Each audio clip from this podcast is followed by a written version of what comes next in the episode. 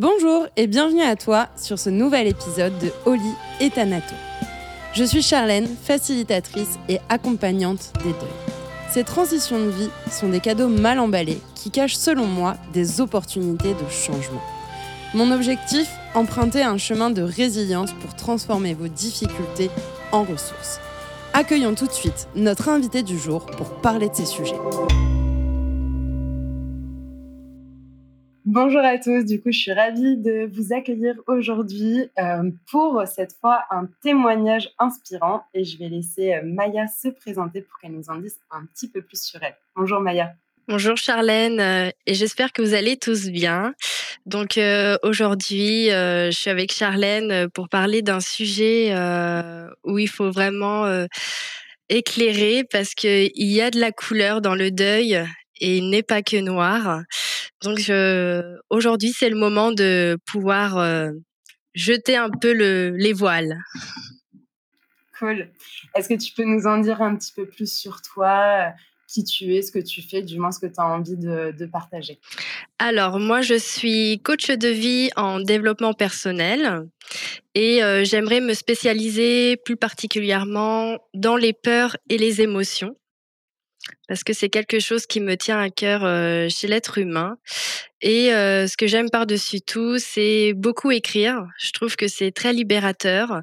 J'aime euh, faire mon yoga au quotidien et j'aime beaucoup aussi la photo. On va pouvoir parler de ce côté émotion. Tu m'as cité aussi certains outils. on va pouvoir y venir dans la suite. Mais du coup, avant de passer un peu plus en profondeur dans le sujet, euh, tu as décidé de nous faire part d'un événement. Est-ce que bah, tu peux un petit peu nous emmener avec toi dans le, dans le récit de cette histoire qui a été la tienne? Alors, euh, pour commencer, donc il s'agit de ma maman. Donc ma très chère maman, euh, qu'on pourrait appeler Tic et Tac, parce qu'on était très très très fusionnels.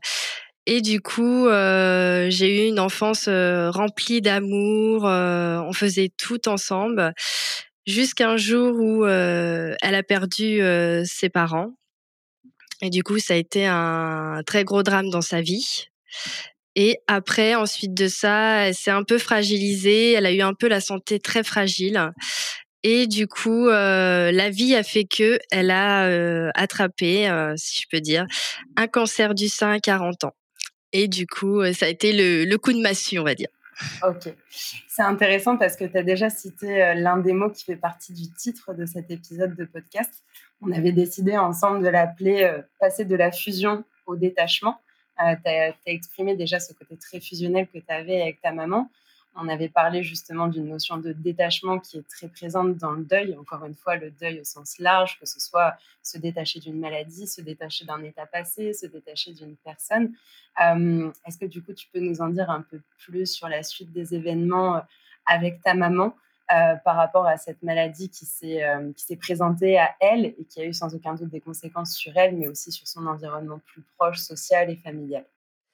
Bah, c'est vrai que ça a été très compliqué parce qu'elle n'a pas du tout été soutenue par sa propre famille, donc tout ce qui était frères et sœurs. Donc du coup, elle s'est un peu plus rattachée à nous. Mais nous, on était très jeunes parce que moi, j'ai deux sœurs et un frère. Et du coup, nous, ça nous a pas forcément liés, ça nous a plutôt écartés. Donc du coup, dans tout ça, il fallait qu'elle trouve un peu son concon, son confort. Mais euh, du coup, moi, j'ai été là pour l'accompagner à tous ses chimios. Euh, pour moi, c'était une évidence. Il fallait que je sois là et il fallait pas qu'elle soit toute seule. Et j'avais ce besoin de, de toujours l'accompagner, lui dire que ça va aller, qu'elle est forte et euh, lui prouver qu'elle en était capable aussi. Mais euh, d'un autre côté, elle me disait souvent euh, laisse-moi être indépendante et euh, vis ta vie de ton côté. Et c'est comme ça que tu me rendras fière. C'était vraiment trouver un juste équilibre entre une présence à ses côtés et en même temps euh, le fait de la laisser libre finalement d'une certaine manière. Et du coup, euh, c'est intéressant, tu dirais que la notion de deuil, est-ce qu'elle a été euh, double, c'est-à-dire au moment de la maladie et au moment de son départ, de son décès, ou est-ce que ça a été plutôt directement toi au moment de la maladie, au moment du décès? Comment tu le, comment tu le vois maintenant et si tu peux en même temps nous préciser si c'est OK pour toi, de combien de temps cet événement date? Alors, comme je disais, elle a eu le cancer du sein à 40 ans, mais après, heu, à 48 ans, on lui a découvert un cancer des os, généralisé et du coup, heu, ce qui est fou dans l'histoire, moi, c'est quelque chose que je retiens. Sa maman avait eu le cancer du sein et son papa avait eu le cancer des os.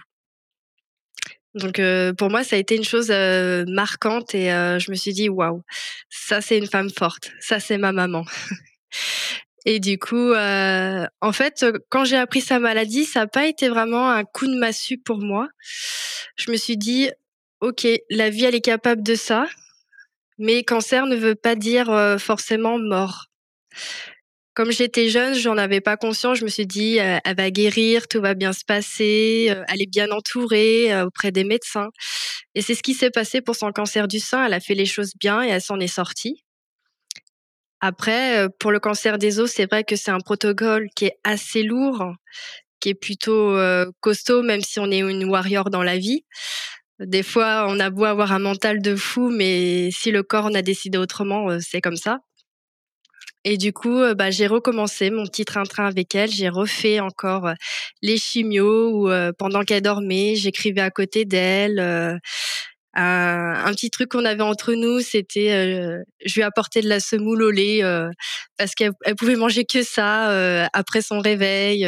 C'était notre petit moment à nous et des fois, elle était emmenée par les ambulanciers et elle me disait: «Oh non, c'est toi qui m'emmènes, comme ça c'est plus cosy, je pourrais mieux dormir», c'est vrai que j'ai pas vu, heu, le deuil et je me disais pas: «Un jour elle partira».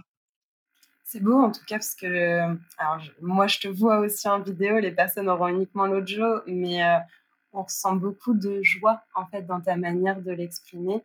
Et c'est ce qui s'est ressenti aussi quand on avait échangé sur ce sujet-là.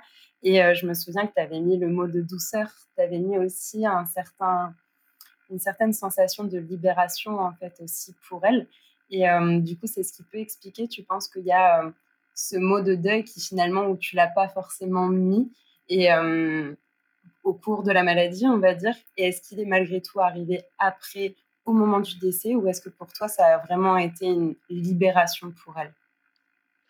Bah, en fait, c'est vrai que le mot deuil, moi, ça m'a toujours fait peur et quand le jour J est arrivé, heu et que j'ai reçu cet appel-là et qu'on m'a dit: «Bah, ta maman est partie, viens lui dire au revoir». J'y suis allée. Bon, certes, j'avais, heu, j'ai j'ai versé toutes les larmes de mon corps, hein, ça, il y a pas à dire, ce qui est normal. Mais c'était un un besoin pour moi de m'évacuer et de me dire: «Ça y est, il faut que je me libère de tout ce poids». Parce que c'est ça peut être ça peut paraître méchant de dire un poids, mais c'est vrai que ça prenait beaucoup de place dans ma vie aussi, sans être, égoïste, hein. Mais du coup, quand quand je l'ai vue, heu, en paix c'est ouais, vraiment le mot en paix et qu'elle était vraiment partie, la seule chose que j'ai faite, c'est de m'allonger près d'elle et lui dire, «C'est bon, ça y est, enfin tu avais ce que tu voulais». Je pense que, ce que tu viens de dire aura beaucoup de sens aussi chez les les personnes qui aident, les personnes aidantes en fait, de tout type de maladie, hein, que ce soit dans le cadre d'un cancer ou même je pense aussi par exemple à la maladie d'Alzheimer où, heu, on parle souvent en fait des personnes qui ont ces maladies, mais les proches aidants pour qui, heu, tu as mis le mot de «poids» avec des guillemets, mais ce qui est normal en fait. Et heu, ça fait écho moi une expérience que j'ai eue avec ma chienne, avec tout l'amour que je portais, ben oui, c'était aussi un poids sans aucune méchanceté, sans aucune négativité, mais parce que, ben, ça demande certaines adaptations de vie aussi au quotidien ou au niveau social. Et heu et c'est OK de le dire en fait.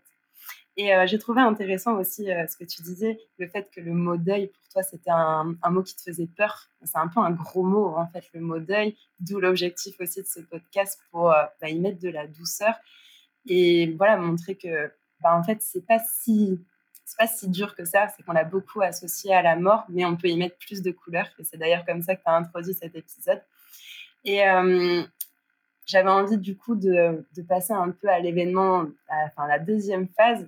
Je le dis souvent, pour moi la 1re phase c'est accueillir, c'est un petit peu tout ce que tu nous as exprimé là, hem et dans la 2e phase, c'est la phase de libération. Tu nous as parlé déjà de quelques outils. J'avais envie de te demander quels sont ou quels est les outils qui t'ont aidé justement sur ce chemin. Ça peut être autant pour, heu, trouver cette force intérieure, trouver ce mental, cette présence et cette disponibilité, heu, sur tout cet accompagnement que tu as pu avoir avec ta maman donc autant le, pendant qu'au moment de, son départ bah, je pense que inconsciemment, elle m'a, donné un peu tous ces outils pour moi pour plus tard.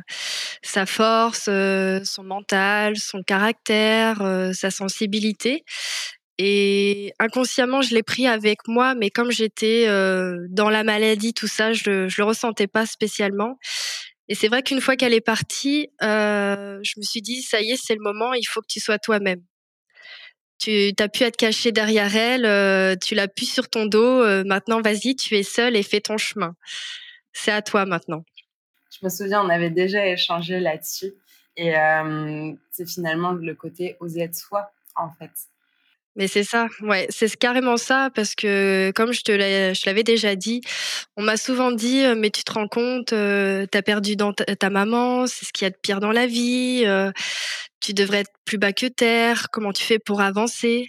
Et la seule chose que je pouvais dire c'est bah non, je comprends pas pourquoi pourquoi on me dit ça parce que j'arrive à être moi. je, suis fière de moi de pouvoir sourire, de pouvoir avancer, de, pouvoir la rendre fière parce que elle qui croquait la vie à pleines dents, c'est tout ce qu'elle aurait aimé faire.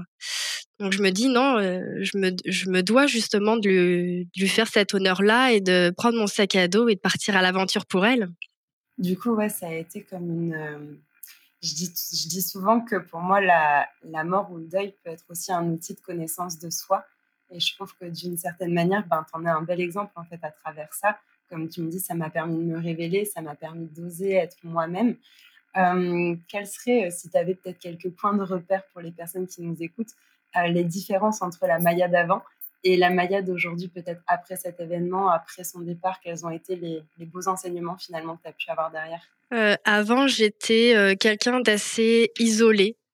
Euh, je parlais très peu, j'étais dans ma bulle. Euh, j'étais vraiment focalisée, bah, du coup, sur ma maman, de savoir euh, si tout allait bien, si elle se sentait bien, si tout allait bien se passer. En fin de compte, je m'effaçais complètement. J'étais, je sais même pas qui j'étais vraiment.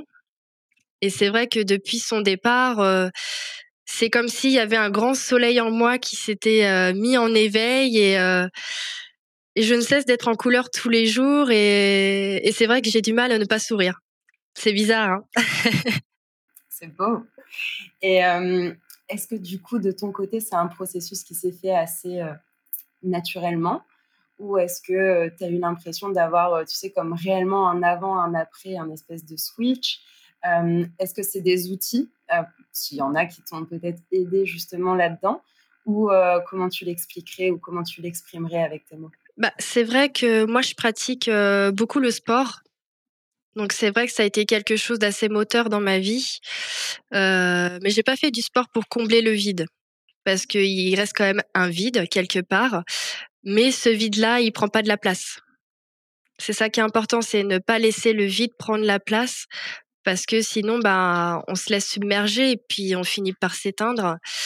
Donc moi, moi, j'ai pas voulu entretenir ce vide-là. Justement, j'avais envie de, de m'en nourrir et me booster vraiment.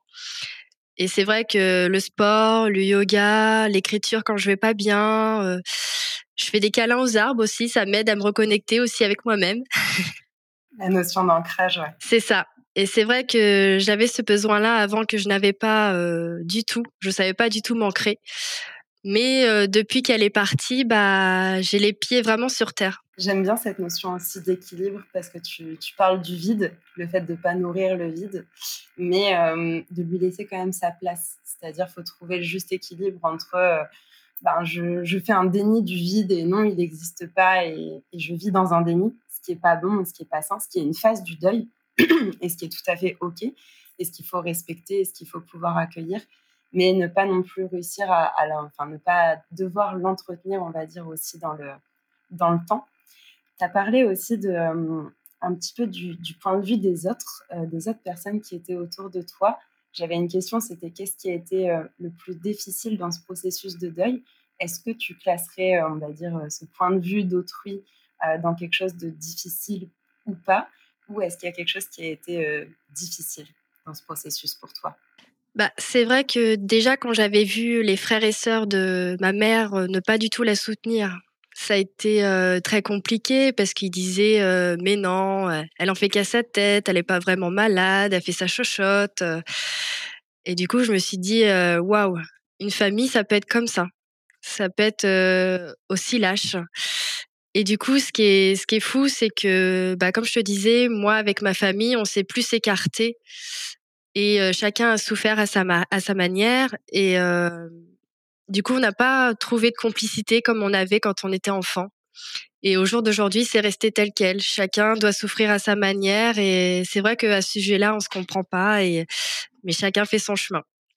Du coup, est-ce qu'il y a autre chose peut-être Je pourrais poser aussi ma question autrement.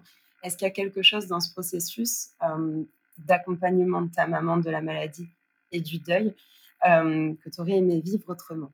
Bah, c'est vrai que j'aurais aimé qu'on soit une famille vraiment réunie et qu'elle ait pu vivre ces instants comme ça jusqu'à la fin, en fait, de voir sa famille remplie d'amour, non dans les conflits.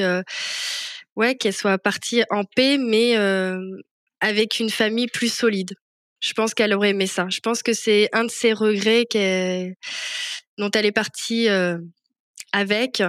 Mais au jour d'aujourd'hui, je pourrais pas malheureusement lui faire ce plaisir-là de de faire semblant pour les autres et ça voudrait dire encore que bah, je dois me déconnecter. Ouais. Du coup, tu l'as tu l'as accepté. C'est pas forcément quelque chose avec lequel tu es OK, tu préférerais que ce soit autrement, mais chacun est libre finalement de ses choix et tu as accepté de vivre avec cette situation telle qu'elle est à l'heure actuelle, c'est ça?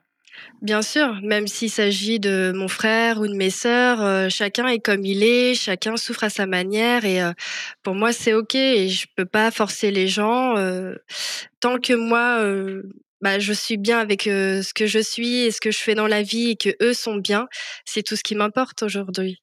Je pense que ça aussi ça pourra avoir de l'écho en fait chez les personnes qui écouteront ce podcast parce que autant il peut y avoir des familles quand il y a un décès même d'autres événements d'ailleurs, hein, c'est valable avec les maladies, euh, c'est aussi l'exemple que tu nous donnes, euh, où il va y avoir ce soutien, où les, liens vont être d'autant plus forts, vont se renforcer, ça va être quelque chose de solide, vraiment une base sur laquelle on peut s'ancrer, on parlait d'ancrage juste avant, sur laquelle on peut s'ancrer et s'appuyer.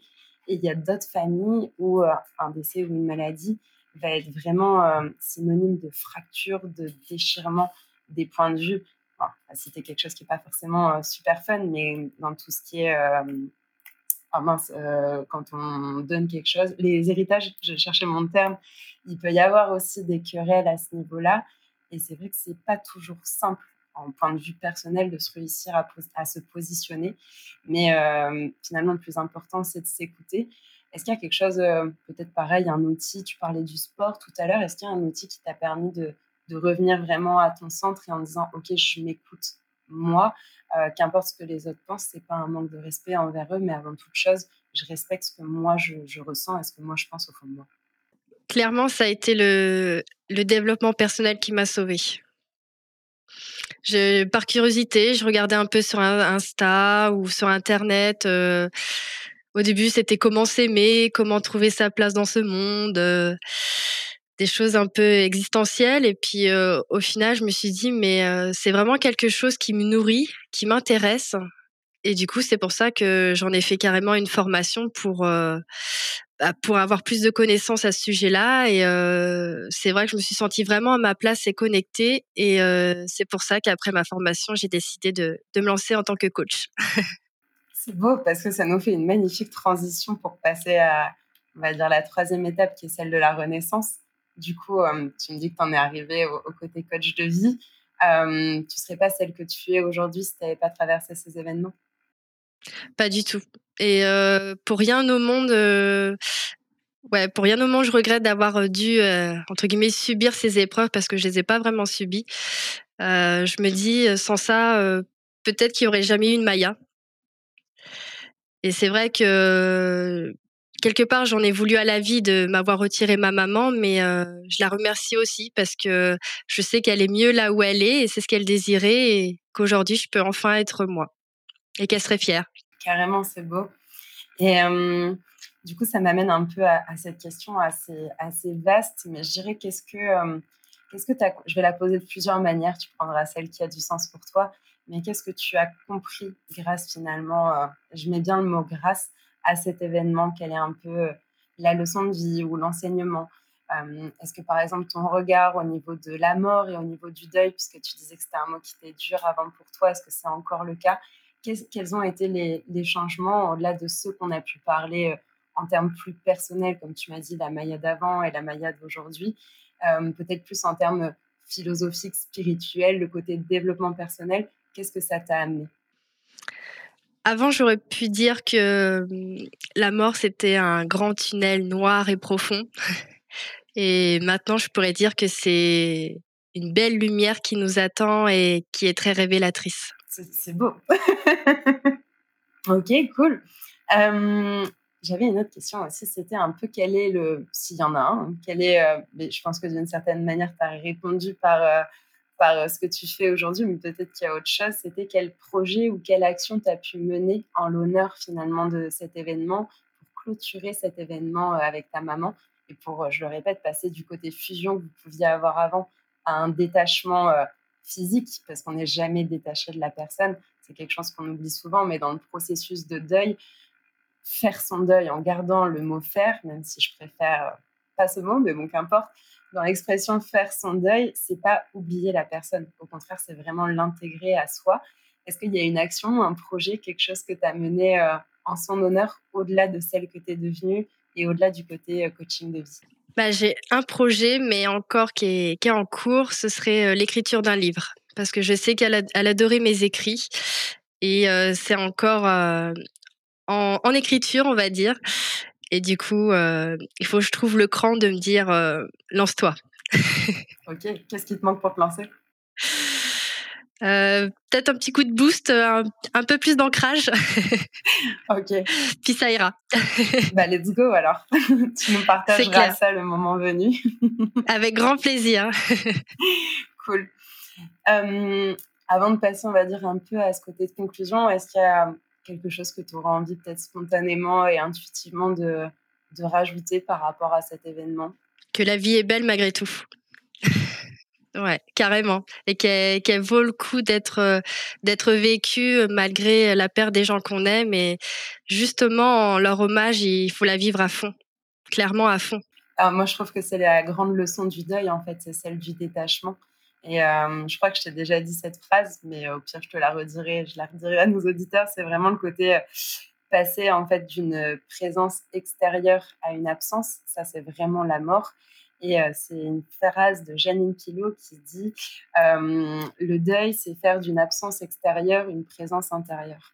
Et en fait, c'est ce que je trouve aussi très beau dans le deuil, une fois qu'on a passé toutes ces montagnes russes, hein, parce que c'est des montagnes russes, des hauts, des bas, des retours en arrière, des bons en avant. Mais une fois qu'on a passé toutes ces phases, bah, en fait, on se rend compte que, ah ouais, c'est ce que tu, comme tu l'as dit, en fait, oui, la vie, elle est belle, et en fait, toutes ces choses-là font partie de la vie. Et si on n'avait pas cette mort, je suis même pas sûre qu'on pourrait appeler ça la vie, on appellerait ça l'immortalité. Et entre vous et moi, je pense qu'on se ferait chier. D'une certaine manière, je pense qu'on se ferait chier. c'est un peu vulgaire, mais c'est comme ça que je le vois. non, mais c'est clairement ça. du coup, c'est un peu des questions, euh, on va dire, un peu du tac au tac, sachant que cet épisode, on l'a aussi fait complètement à l'intuition et à l'instinct, toutes les deux. Euh, C'était quelle, était, euh, quelle a été en, un mot ou en une phrase euh, ta résilience? En vol. En vol, c'est beau. Quelle a été, enfin, quelle est plutôt maintenant ta vision, ta définition de la mort, pareil, en un mot ou en une phrase? Une lumière. Ça, ça rejoint ce que tu as dit juste avant. Ça va, c'est cohérent. J'allais dire du coup quelle phrase ou quel conseil tu voudrais apporter pour les personnes qui nous écoutent et qui peut-être se retrouvent dans ton témoignage ou sont actuellement en deuil d'une personne proche, d'une personne chère? Qui restent à leur écoute et qui continuent à s'aimer profondément pour euh, pouvoir aimer l'ami euh, pleinement. Et euh, autre, il me reste deux questions c'était euh, pourquoi finalement tu as décidé de, faire cet épisode? Qu'est-ce qui t'a motivé peut-être qu'est-ce que ça t'a apporté aussi?